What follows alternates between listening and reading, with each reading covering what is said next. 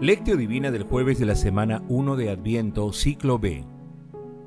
Nuestra Señora de Loreto. Les aseguro que de los nacidos de mujer no ha surgido uno más grande que Juan el Bautista. Sin embargo, el más pequeño en el reino de los cielos es más grande que él. Mateo capítulo 11 versículo 11. Oración inicial. Santo Espíritu de Dios, amor del Padre y del Hijo, ilumínanos con tus dones para que podamos comprender los tesoros de la sabiduría que Jesús nos quiere revelar en este día.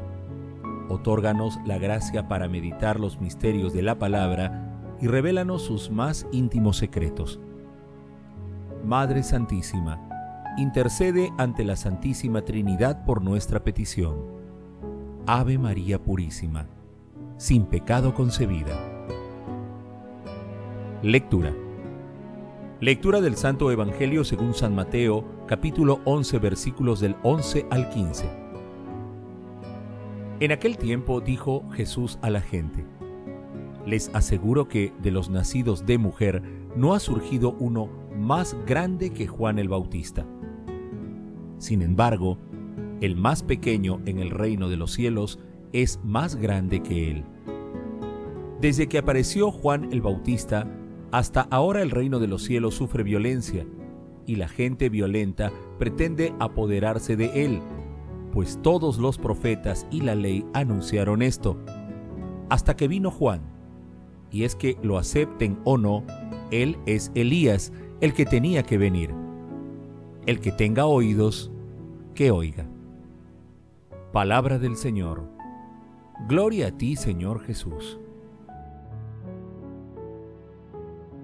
Esta advocación mariana tiene su origen en una tradición del siglo XIII que señala que la santa casa en la que nació nuestra Santísima Madre, en donde recibió la Anunciación y en donde vivió con Jesús y San José, fue trasladada por ángeles en el año 1291 desde Nazaret a Tarseto, en Croacia.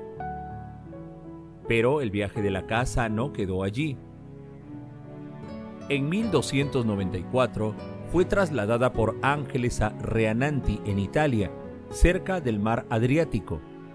Cuando los peregrinos que llegaban al lugar comenzaron a sufrir robos, la casa se mudó a Loreto, en la misma Italia, donde actualmente se venera. Se ha investigado que las paredes de la casa eran de color rojizo y que mide exactamente lo mismo que la original de Nazaret.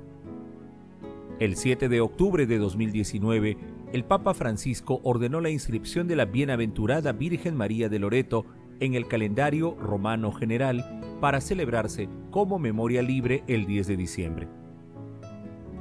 El texto de hoy forma parte del pasaje denominado Jesús habla sobre Juan, que también se ubica en el capítulo 7 de Lucas, versículos del 18 al 35.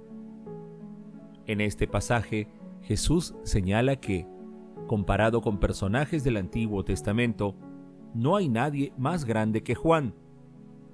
Pero comparado con el Nuevo Testamento, Juan es inferior a todos. El más pequeño en el reino es más grande que Juan. Esto porque creer en Jesús otorga una grandeza superior. Jesús habla también de la violencia contra el reino en una expresión que puede entenderse como el esfuerzo que requiere comprometerse con el reino y que alude también a la persecución de que han sido y son objeto quienes se comprometen con él y con el reino de Dios, como el propio Juan Bautista o el mismo Jesús. Estos textos de Adviento que elogian a Juan Bautista nos indican que una buena manera de prepararnos para la Navidad es meditar el ejemplo del profeta del Altísimo, quien cumplió la misión de preparar el camino para la llegada de nuestro Señor Jesucristo. El sol que nace de lo alto para iluminar a los que viven en tinieblas y en sombra de muerte, para guiar nuestros pasos por el camino de la paz. Lucas capítulo 1 versículos del 78 al 79. Meditación Queridos hermanos, ¿Cuál es el mensaje que Jesús nos transmite el día de hoy a través de su palabra?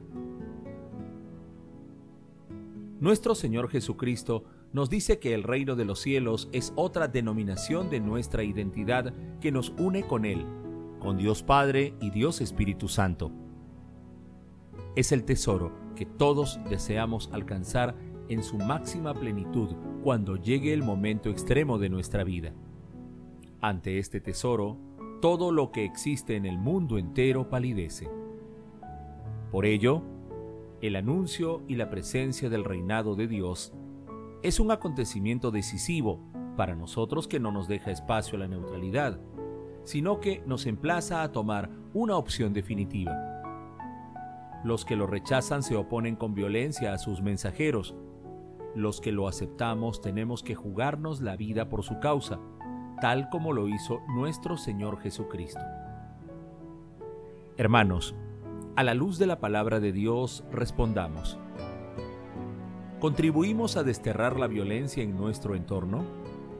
¿Cómo estamos preparando el camino para la llegada de nuestro Señor Jesucristo en este adviento? ¿Cuáles son las enseñanzas que recibimos de Juan Bautista? Que las respuestas a estas preguntas nos ayuden a ser instrumentos de la paz del Señor, contribuyendo activamente a un mundo sin violencia y esperando con gozo a nuestro Señor Jesucristo.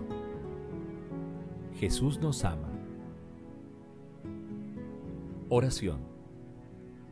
Padre Eterno, que cumpliendo las promesas hechas a nuestros padres, elegiste a la Santísima Virgen María para ser la Madre del Salvador Concédenos seguir los ejemplos de aquella cuya humildad tanto te agradó y cuya obediencia nos fue de tanto provecho. Amado Jesús, enséñanos el camino de la humildad que tú has recorrido para llegar a nosotros. Otórganos la fe para reconocer los signos de tu presencia en toda circunstancia, en las alegrías y en las pruebas.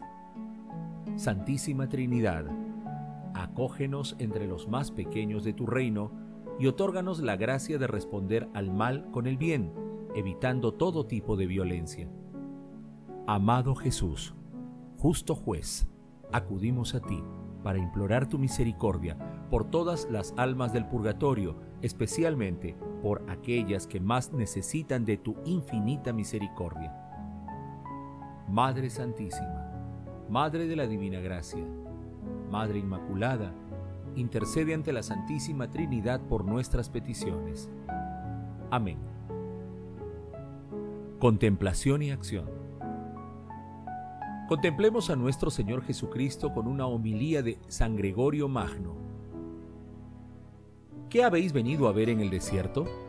¿Un profeta?